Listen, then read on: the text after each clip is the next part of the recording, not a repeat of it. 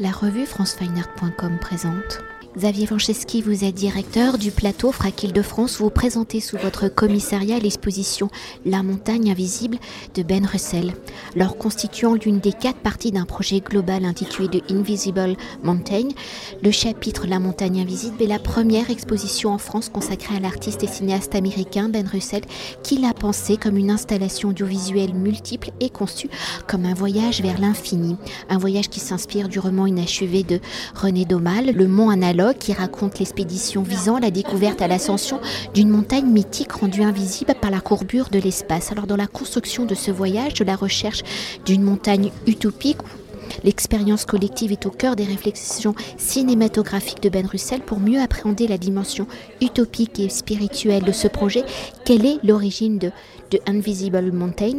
Comment la rencontre avec Tuomo, personnage principal de ce projet, a-t-il été l'un des points déclencheurs de ce projet?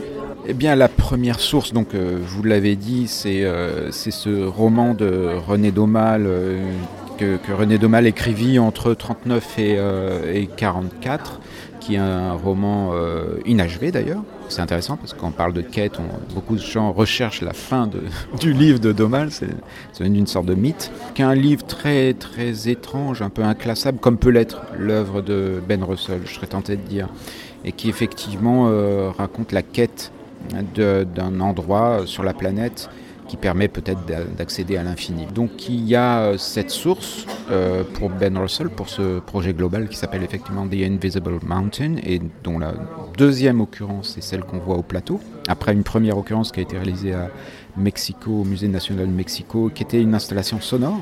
Alors c'est intéressant parce qu'on s'aperçoit que Ben Russell, évidemment, ce sont des films, mais c'est aussi un travail sur le son, euh, c'est un travail multiple. Hein ne serait-ce qu'à travers son cinéma. C'est-à-dire que c'est quelqu'un qui, euh, qui s'oriente du côté du documentaire, avec toutes les sources qu'on peut imaginer quand on parle de documentaire ethnographique en particulier, donc Jean Rouge et autres, euh, et jusqu'au cinéma le plus expérimental qu'il soit, qui soit. Donc euh, voilà, c'est quelqu'un qui mélange les genres, qui mélange les médiums et qui, et qui propose effectivement au travers de ce projet une expérience une expérience euh, dans cet espace euh, très immersif du plateau, transformé pour qu'il le soit, qui renvoie à l'expérience qui a été la sienne de traverser euh, de l'Europe du nord au sud, de la Finlande à la Grèce, à la recherche d'une montagne qu'on ne verrait pas. Donc pour suivre ce parallèle avec la quête et le, roman de Domal. Voilà, ça c'est une des premières sources essentielles. La deuxième, c'est effectivement euh, un personnage qui devient le personnage central euh, de la pièce au plateau, qui est un, artiste finlandais qui s'appelle Tuomo, qui est le personnage qui nous permet de suivre cette quête à travers l'Europe euh, à la recherche d'une montagne invisible. Et Tuomo, c'est quelqu'un que Ben Russell a connu au cours d'un précédent film qu'il réalisa 5-6 ans auparavant, je crois. qu'il réalisa d'ailleurs avec un autre artiste on comprend qu'il y a une sorte de communauté d'artistes, en tout cas que la rencontre et les relations humaines sont essentielles chez Ben Russell. Et euh, cet autre artiste, c'est Ben Rivers, artiste anglais, euh, lui, qui euh, évolue dans le même champ, hein, quand on parle de cinéma notamment, entre documentaire et, non pas fiction d'ailleurs, mais autre chose. Donc ils avaient réalisé ce film il y a 5-6 ans en, Finlande notamment, et au cours duquel ils ont rencontré Tuomo, et euh, le film étant une autre quête, c'est assez intéressant de le voir aussi, qui était la, recherche d'un chaman à ce moment-là. Tout ça pour dire que cette rencontre a été très importante pour Ben Russell, la rencontre de Tuomo, et qu'il a décidé d'en faire son personnage central euh, dans ce film aujourd'hui en ayant aussi en tête qu'il ferait un portrait, puisque c'est aussi une sorte de portrait de Tuomo qu'on peut percevoir à travers le, le film et l'exposition, mais qui pourrait donner lieu à quelque chose de plus vaste à propos précisément de ce personnage. Et pour euh, évoquer l'environnement, le choix des lieux de tournage de la montagne invisible dans cette quête de gravir donc un sommet utopique, c'est la Finlande, vous l'avez dit, le point de départ. Quels sont les paysages que va devoir parcourir Tuomo? Comment ces paysages sont-ils le miroir de cette montagne invisible? Et comment le paysage devient-il un personnage, un maillon essentiel de cette narration? La traversée, quand on dit que la traversée consistait à aller de la Finlande à la Grèce, euh, eh bien on a traversé, euh, je dis on, Ben et son équipe équipe. avec ce en particulier, ils ont traversé plusieurs pays. Je ne vais pas tous les citer, mais donc la Finlande, l'Estonie, la Lettonie, je crois, la Roumanie, etc. etc. puis jusqu'à l'arrivée en Grèce. Et c'est autant évidemment de paysages différents, mais autant de paysages où apparaissent euh, cette figure de la montagne, apparaissent tout simplement des images de montagne qui à chaque fois sont différentes. Et, voilà, donc effectivement à chaque fois il y a cette figure qui, euh, qui, euh, qui, est rendue visible pour le coup, mais qui reste quelque chose à distance. Dans, dans, dans le film qui dure 1h10, 1h12 pour être précis, il y, a, il y a des dialogues aussi, il y a des, des lectures, il y a beaucoup de choses, il y a des, il y a aussi des concerts de musique, euh, etc.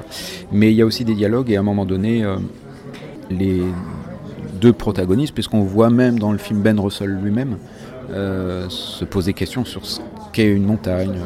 Est-ce que c'est cette montagne que l'on voit qui est la montagne que l'on cherche, etc. Donc c'est une quête qui demeure entière en réalité, du début à la fin, même si apparaît cette figure comme une sorte de, but à poursuivre mais qu'on n'atteint pas forcément. Et euh, véritablement, il y a vraiment ce jeu de miroir avec le paysage qui euh, amène cette montagne à, à l'infini, justement. Bah, la, montagne, encore une fois, elle est omniprésente. Euh, mais ce fait de la tenir à distance en même temps fait qu'il y a, exactement comme chez Domal, hein, cette idée d'un infini à attendre, mais qui, est, qui n'est pas atteignable a priori.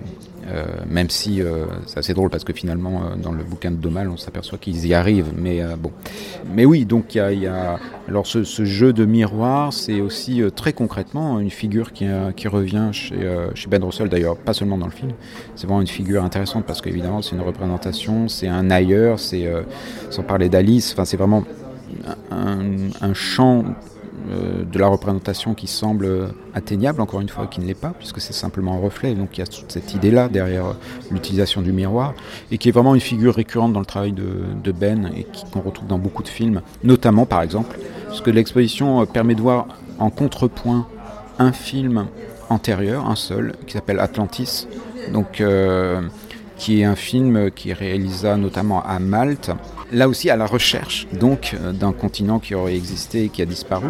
Et donc dans ce film, euh, il y a euh, effectivement l'utilisation vraiment de miroirs très concrètement intervient aussi de, façon très régulière.